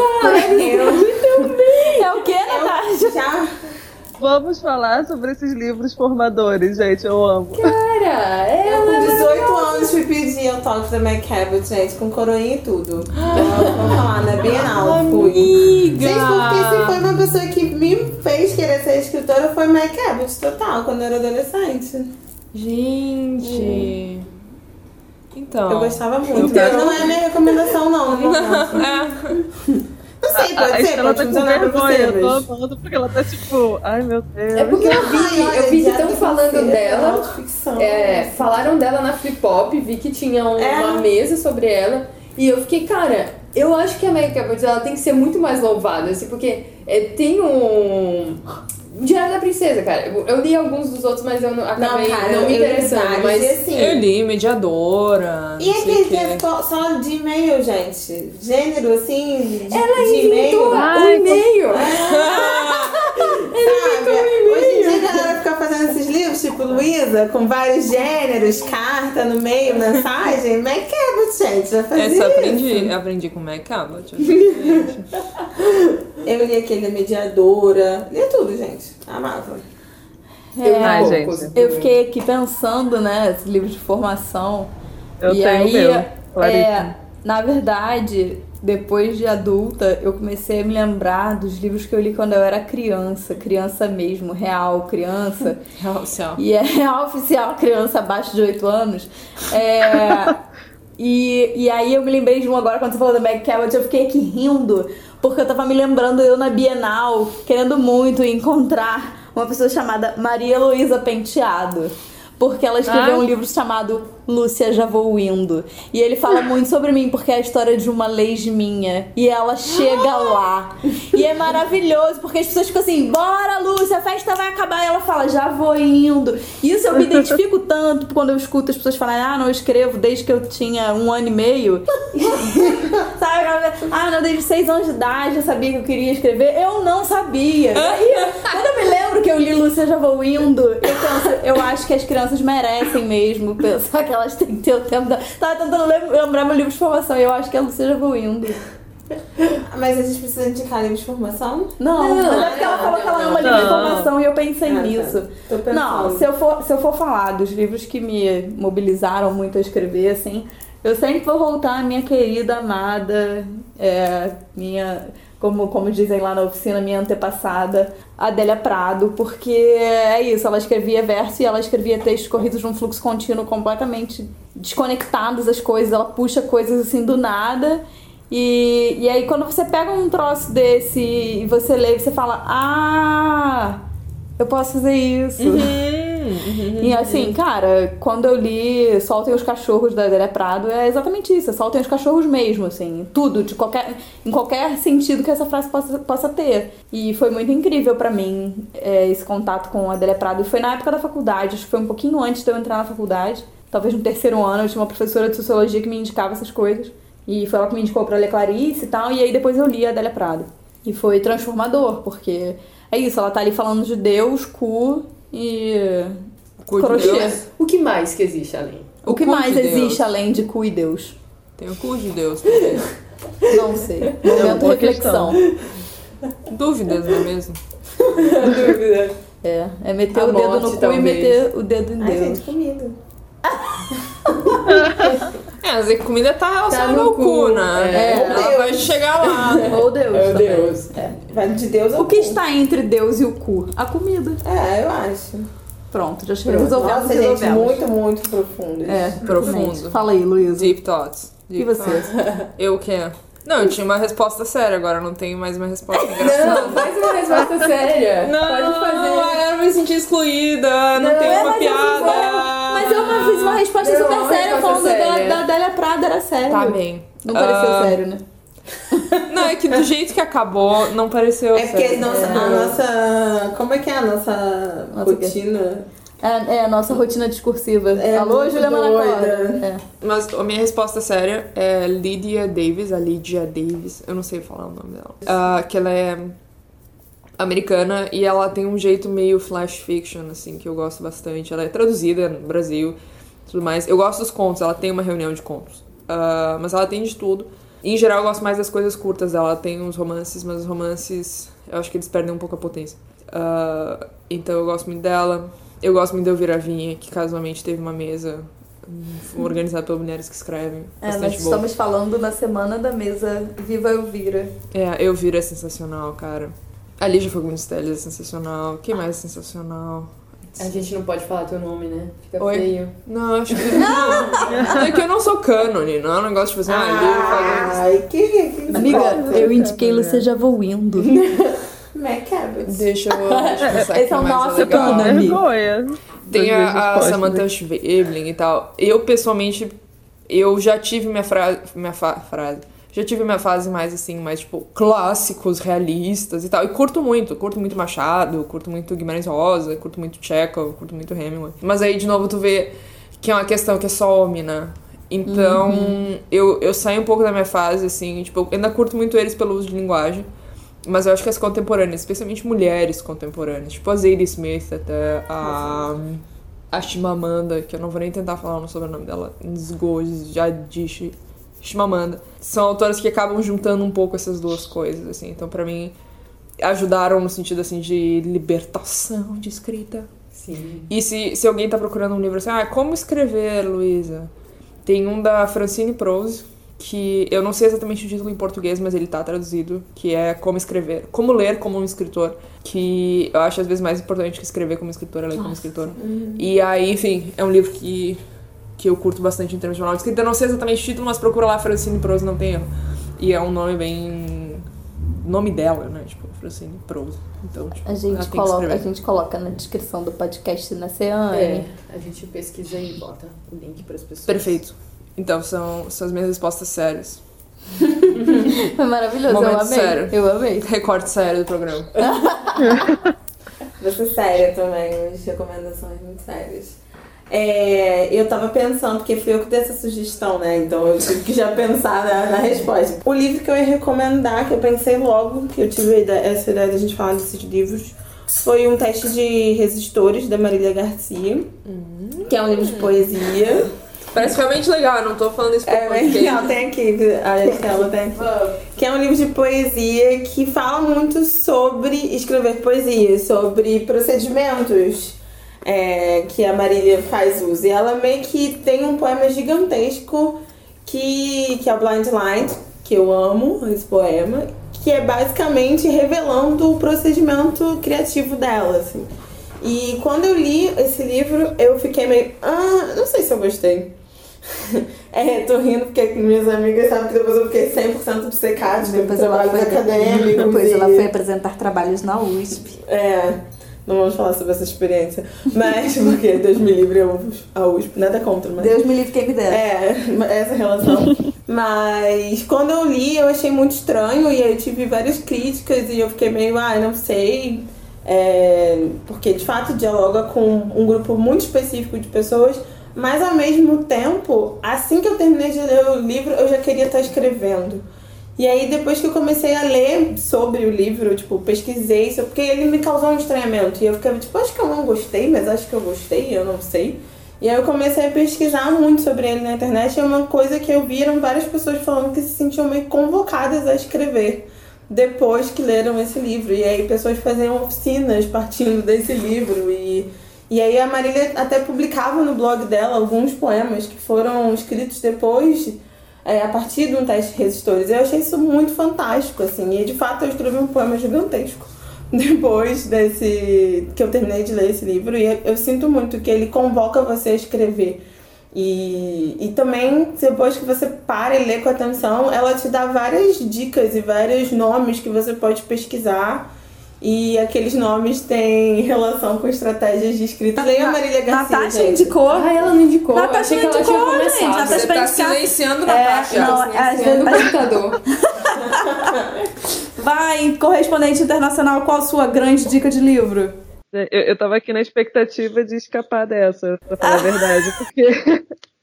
ah, eu falei, agora que eu vou conseguir fugir. Não, é porque a minha questão com, com esses livros que a gente estava falando da, da- disso de livros que te convocam a escrever, né? Livros que te formaram como escritora. É que os meus livros são um pouco. Eu, eu acho que as pessoas não me levam muito a sério quando eu comento, mas é real. São os livros, assim, que me marcaram quando eu era criança adolescente. Então, o clássico para mim é ele, ele mesmo, gente, Harry Potter. Ah, E eu sei que, tipo, muitas pessoas têm muitas questões com esses livros, mas para mim é um são livros que são muito bem escritos e que eu acho que na minha visão como leitora e como eu tento escrever a partir disso, são livros com detalhes assim que para mim parecem incríveis. Eu não tenho criatividade para chegar perto disso. Então eu acho que é meio que uma maneira de você ficar pensando como, sei lá, como é possível escrever coisas tão extensas assim com tantos detalhes. Se foi possível para uma mulher, para J.K. Rowling, acho que é possível para qualquer pessoa. Não acho que isso esteja li- limitado a uma pessoa na humanidade. Então esse é um dos livros que para mim são como eu disse a, a Ciane da Cabot, por isso que eu pensei, um livro formador. Cara, é esse. e eu acho que esses livros em série, assim, também trazem uma, uma, uma coisa bacana que é você aprender a estender a história, né? Tipo, você, É, você é aprende assim, é a esticar e a construir outros universos dentro daquele universo e tal. E é criar a relação entre os personagens, que os personagens têm que ser complexos o suficiente para aguentar tantos livros, para a história não ficar é, entediante, né? E, e tudo mais. Isso eu acho muito interessante.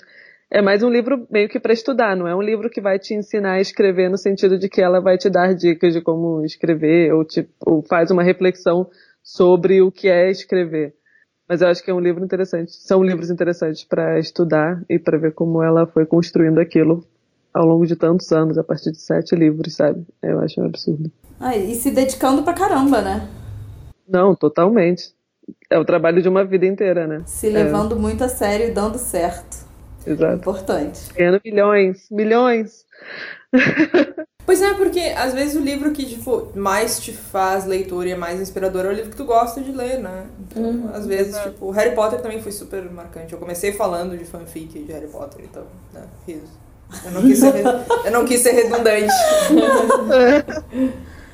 Nossa, e aliás, fanfic é uma ótima maneira de começar a escrever, gente. Nossa! Eu escrevi fanfic.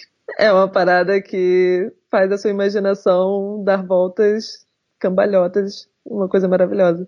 E é relativamente seguro, né? O bom da fanfic é que tem coisa que já existe, tipo, teus personagens já estão feitos, então tu não precisa. Tipo, Exato. é meio que escrever com rodinha, sabe? Maravilhoso. Maravilhoso. É maravilhoso, porque os personagens já existem. Você só pode entrar na sua própria pira, na sua cabeça e botar aquilo no papel, sabe? Sim. É genial. E o que mais? Mais alguma indicação? pergunta. Faz a pergunta. É, então, o novo livro da Luísa, ela faz um manual, certo? Certo. E eu sou, eu sou uma pessoa um pouco Não, não sou disciplinada. explica, porque esse certo é pessoal pra gente. Tá. né? O, a ouvinte, não sei se ela vai. Não, a gente. é- a Vamos supor que você já leu, né? Tô supondo É, que o não, ouvinte gente, eu já tô leu. explicando né? aqui pra vocês. Pare agora este podcast, leia um livro de 400 páginas e volte. Rapidinho, rapidinho. Então, isso não era uma pergunta. Bem-vindo de era- volta. Era um Welcome back. Solta, Regis, coloca uma vinheta pra 400 páginas. Páginas rolando. é, páginas rolando. Não, então, era, era, na verdade era uma afirmação. É, ele, o livro tem um manual dentro. E eu sou uma pessoa que eu flerto muito com essa ideia do manual e da disciplina. Então, o que eu ia perguntar pra Luísa, que foi uma pessoa que fez esse curso de escrita criativa e teve que ler vários manuais, ela explicou pra gente isso no lançamento do livro. É, Luísa, o que eu ia te perguntar é, tu que teve que ler vários manuais, ler esses manuais foi uma coisa que, tipo, super te ajudou, ou mudou alguma coisa, ou não? Só pra explicar pro amigo ouvinte, o De Espaços Abandonados, ele é um livro que ele é narrado dentro de um manual de escrita. Então ele tem todo um lado irônico, que é tipo assim, bem-vindo ao manual de escrita. Aí o personagem vai preenchendo. E basicamente isso é o grosso do livro. Ah, mas eu gosto da ideia porque, tipo, ele é movido a convites por escrita, que a gente tava falando antes. Então, por exemplo, ah, qual é a sua cor favorita? E por aí vai. Só que tem todo um jogo ficcional dentro disso. E o livro de escrita não é um manual de escrita, ele é muito mais, tipo, uma ferramenta ficcional pra mim e uma ferramenta de humor involuntário. Ah, porque, tipo assim, o narrador tá todo lá falando, não, você tem que atar os pontos da sua história, biriri, blá. E a minha personagem não responde bosta nenhuma. Então, o livro. Então a pergunta da Ciane tem um pouco a ver com isso. Por conta do meu mestrado, a gente lê muitas coisas, assim, muitos capítulos de coisas. Ah, e eu acho que a resposta oficial é não. Ahn, tipo assim, me ajudou. ah, então, por sei lá, a primeira vez que eu li em 2011 o Como Funciona a Ficção do James Wood, ajudou, com certeza, porque foi um jeito de pensar diferente. Por outro lado, depois de um tempo, o tempo que a pessoa gasta, o tempo que a pessoa gasta ahn, lendo esses livros e não escrevendo, às vezes é uma forma de procrastinação também. Ah, então, por um lado, eu gosto muito de, de tentativas de exercício e tal, mas às vezes ler um livro é muito passivo, porque não tem ninguém olhando o teu texto dizendo, ah, eu entendi isso, sabe? Tu entende jeito de interpretar e tal, mas é que nem tu. É que nem aqueles. Sabe aquelas revistas de aprenda a desenhar um Pokémon? E aí é tipo assim, tu reduz a imagem a várias figuras. Eu, eu tinha várias quando eu era, quando eu era criança. Ou, tipo, enfim, adolescente querendo desenhar, desenhar anime. Que daí, tipo, ele te ensina a fazer círculos e círculos, e daí não sei o quê. Só que, tipo, não tem ninguém olhando o teu desenho e dizendo, não, mas o problema é que tu fez tal coisa. O problema é que tu, tu fez o círculo torto, sei lá. Ah, então, às vezes, é, é muito aqueles tutoriais de aprender a tocar guitarra sozinho. Ah, às vezes, tu precisa dessa troca, especialmente no texto, que depende muito de interpretação. Porque, às vezes, sei lá, tocar guitarra até tu acerta a nota. Tipo assim, se tu aprender a acertar a nota, tudo bem. Ahn, então, eu gosto, eu acho que são leituras legais, mas leituras paralelas. Eu acho que elas não substituem escrever. Tipo assim, eu acho que uma hora de leitura disso não é uma hora de escrita. O ideal seria que a pessoa tivesse duas horas na vida. Sabe, pra fazer os dois. Mas, enfim. Essa é a resposta real oficial. Esse foi mais um momento sério do nosso podcast. patrocinado Não, mas por mas- Bagunça. Bom, extremamente. gente, a gente bateu nosso recorde de podcast, mas Isso acho que a gente tá justificada, né? Ah, com certeza, gente. Sim. A Luísa. É. A gente quer saber de tudo muito mais. Pelas melhores razões. Não é? Então vamos dar tchau, vamos nos despedir. É hora de dar tchau. Não, quero que você continue. Vocês podem me levar pra comer agora. Olha o comer. gato! Quer dizer, a gente vai continuar Gente, mas eu falando sério, eu acho que seria uma ótima exercício criativo vocês imaginarem o que acontece que a gente fica dando às vezes umas risadinhas paralelas. Eu acho que vocês poderiam, sabe? Criar a história do que Porque não está não é- sendo visto. Porque né? não é o que vocês Olha, acham que é. Entendeu? Porque não, é, o que vocês acham que é. Na verdade. É realmente muito mais idiota. É. Não, não fala isso! Eu ia falar, na verdade, todas as interrupções a gente fez propositalmente pra vocês já verem o podcast como exercício de Como escrita. A realidade tem muitas camadas, entendeu? Exatamente. Inspirador. Só o não último comentário, uma coisa que eu gostava Sim. muito era aquelas brincadeiras quando a gente era adolescente, que, é, que eu acho que é um ótimo exercício de escrita, inclusive, Eu comento isso muito na oficina. Aquela brincadeira que o pessoal falava assim: ah, você tem que descobrir. Tem pedaços de vidro, água, uma janela aberta e um corpo no chão. Vocês já brincaram disso? Não. Ah, que eles adivinham. né? Exatamente, são os adivinhos, assim, você dá o mínimo de informações possíveis. E, por exemplo, essa charada do. Ah, tem vidro, tem água, tem um corpo no chão, a janela aberta com o vento batendo. Aí, tipo, a, a, a resposta dessa charada é: a janela estava aberta, ventou, derrubou o aquário, o aquário quebrou e o corpo no chão era o peixe. Então, assim, é, é muito bom você fazer essa coisa de você ir cortando as coisas e deixando um certo tipo de mistério, que eu acho que é um pouco do que está acontecendo aqui nessa nossa narrativa. A gente poderia, inclusive, dizer: nós temos três facas, quatro garfos, um pote com uma substância marrom com cauda. Ai, gente, tá Feita parecendo- por uma pessoa Gente, que a está gente não nessa sala, não droga, diremos tá? quem. Antes de gravar esse podcast. Gente, se vocês Se vocês escreverem considerarem alguma coisa. droga, Fanfic da Mulheres que Escrevem. É, se vocês escreverem uma fanfic da Mulheres que Escrevem, manda pra, pra Luísa. A Luísa tá louca pra ler. Ah, sério, mano. Principalmente Se você você for doido da inbox. Não, mas mulher pode mandar. Eu já tava, eu já tava nervosa aqui, que você manda para o coisa assim, então manda pra gente não. A Luísa tá louca pra ler. Ai, gente, meu Deus, que coisa. Então tá, desculpa, esperar a Luísa. gente parar. Vamos parar. É, é porque assim, gente, açúcar é droga mesmo. Eu acho, Então, né? gente, Acho que tá esse pra- podcast vai tá ser usado como. Muito obrigada pra pesquisa. quem nos acompanhou até aqui. Esse, é, vale lembrar, é o primeiro episódio especial é, do Catarse. Então a gente gravou com a Luísa esse primeiro e a gente tem mais. Quantos? Mais quatro ou cinco. Mais quatro ou cinco? É. São pessoas muito queridas. Não, é porque a quinta pessoa ainda não tem certeza se ela vai gravar ou não. Ela tá um Sim. pouco em dúvida. Porque essa era uma das recompensas do nosso Ih, tá catarse. mil. que tá acontecendo hoje. O final dele, na verdade. É, temos poucas horas só pra finalizar. E ah, no momento presente a gente estava quase chegando a 160%. Foi muito incrível é, chegar a esse resultado, porque a gente até acreditava que a gente ia bater a meta, mesmo que a gente tivesse que botar a nossa própria grana pra passar. Mas de repente, quando a gente viu o- o, Dobrou a meta. é, tipo, exatamente, foi muito Dilma. A gente colocou a meta e de repente a gente dobrou a meta e a gente realmente quase chegou a 200%. Faltou pouco. Não sei agora, né, se dá aquele desespero. Ai meu Deus, eu esqueci de colaborar e aí as pessoas vêm É tipo braço criança esperança, vai. Então agora, gente, quem ganhou, que perde, não é quem ganha nem quem perde. O que perdeu e quem ganhou. Desculpa, fizeram referência é um Dilma. podcast mal Eu tenho que lembrar. Mas enfim, e aí nós estamos muito felizes e a Luísa foi uma das pessoas que colaborou é, com a Eu tive que pagar para esse podcast. É isso que Ah, estou dizendo. Luísa, não fala assim. Não, sendo que, sendo que Luísa passou a semana inteira com a gente, né? Fazendo eventos a semana Gata inteira. aqui. E, enfim, é isso, gente. É muito grata, inclusive, Luísa, por A gente tá te retribuindo, a gente vai te retribuir em comida, Luiz. Já retribuíram, então. Já, né? E aí, enfim, a gente vai ter outros podcasts especiais, assim, batendo papo com outras pessoas. E é, foi muito incrível, inclusive, porque as outras quatro cotas que estão confirmadas que vamos gravar são quatro escritores. Isso foi Sim. o máximo. Não pode ter spoiler, quem é? maravilhoso. É, pode? Pode? Tá. Uma, de- uma delas é a Jaridia Reis. Muito legal. Outra é a Inês Campos, uma poeta é, mineira, mu- muito incrível também. A Cristina Parga, que também colaborou. Quem é a quinta?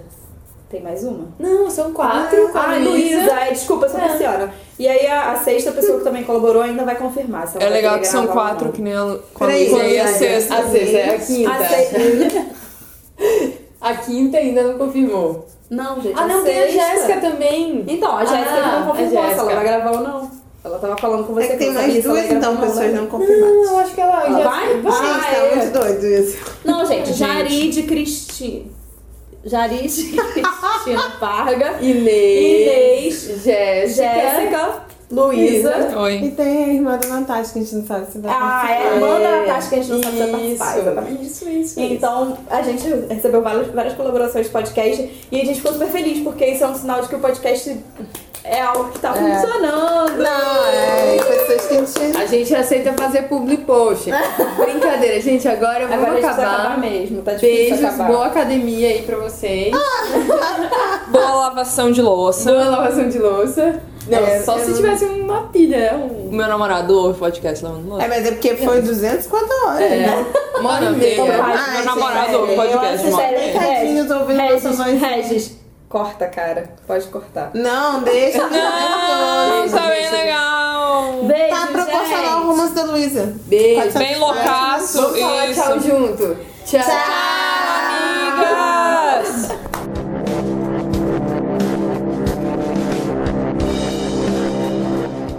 Esse foi mais um episódio especial do Mulheres que Escrevem Podcast. Para saber mais sobre o nosso trabalho, acesse nosso Medium, Facebook, Instagram, Twitter, cujos links estão disponíveis na descrição desse episódio. Para dar dicas, sugestões e ideias sobre o podcast, entre em contato pelas nossas redes ou use a hashtag no Twitter, hashtag MQEPodcast.